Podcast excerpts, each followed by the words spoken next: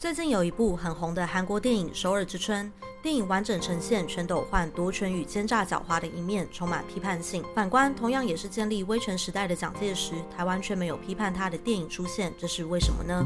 纵观韩国历任总统，金九、李承晚是国父，但全斗焕只是延续前任政策的执行者，检讨他造成的国家暴力比较容易。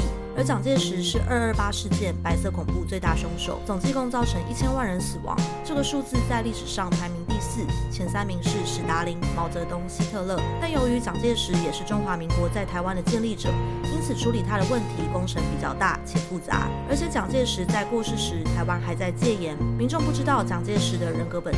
但韩国民主化后，全斗焕还活着，每天在电视媒体上刷仇恨指数，加快韩国的政治除垢进度。政治体制差异也是重要的原因。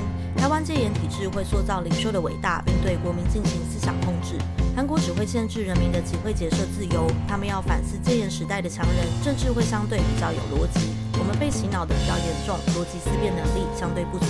韩国戒严时不止一个党，有形式上政党竞争，同时全斗焕所属的民主正义党已不存在，相关的利益结构也消失。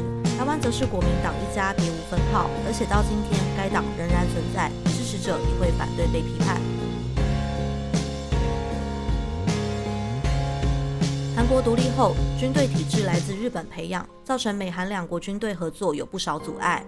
韩国民主化后，美国透过民主派斗争日本系军人，让韩国变成亲美的国防力量。台湾在蒋介石死后，日本对国军的影响力消失，只剩下美国势力，所以美国也不急着出手整顿台湾的政治体制。缺乏外力介入，我们只能靠自己来进行转型正义的工作。韩国的转型正义做得好，是他们国家认同没分歧，韩剧可精彩，又客观呈现日志和戒严的历史课题。而台湾目前还在建构自己的国家主体意识，自然无法顺利处理这类问题。蒋介石的铜像和纪念馆本身是威权的象征，真正的去除才符合民主国家的样貌。而大家都是民主台湾的一份子，不分敌我，一起面对历史，并一起去除威权符号与铜像，反省国家暴力，才能一起面对未来。今天这个议题我们就先讨论到这边。我是 Yuki，我们下次再见，晚安，拜拜。